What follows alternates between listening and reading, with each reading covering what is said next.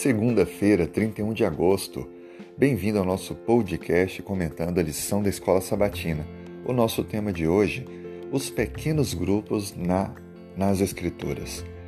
No livro de Êxodo, no capítulo 18, nós temos uma experiência bem interessante. Jetro foi visitar o seu genro Moisés e o viu diante de uma grande multidão, atendendo-as desde de manhã cedo até o final do dia para ajudar a resolver problemas e questões do cotidiano.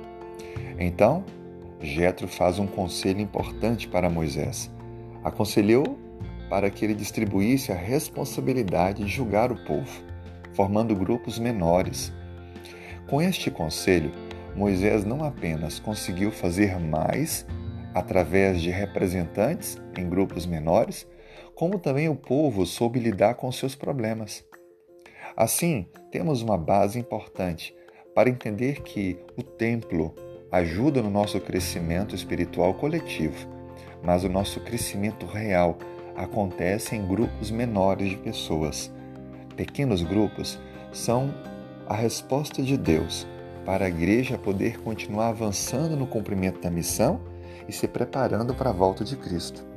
Nos pequenos grupos acontecem a solução de problemas ou se evitam problemas, desenvolve-se a vida espiritual, compreende-se melhor os planos de Deus, desenvolvem-se relacionamentos saudáveis. E é importante notar que pequenos grupos, biblicamente, é se referir a um grupo entre 6 e 12 pessoas. Desta forma, Deus deseja que vivamos em grupos menores.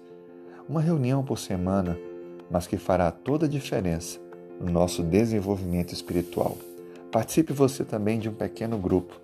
Que Deus abençoe a sua vida e a sua família.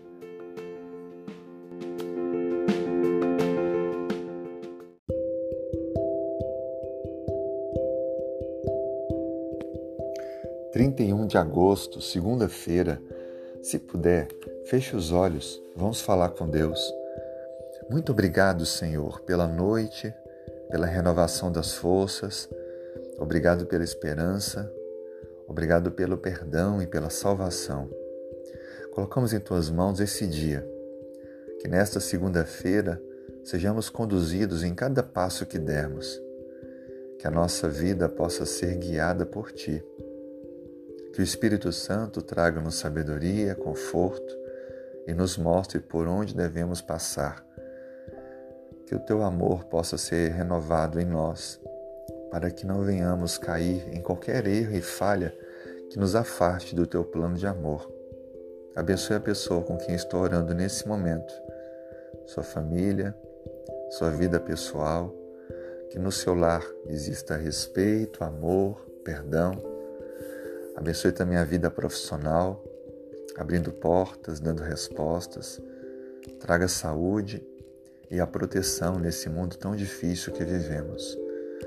Por favor, Senhor, que através da família desta pessoa que ora comigo, Cristo possa ser encontrado por outras pessoas, que possam ver através dos relacionamentos que tiverem com, com Ele, com a sua família, com ela e com a sua família, possam encontrar a verdade da Tua palavra.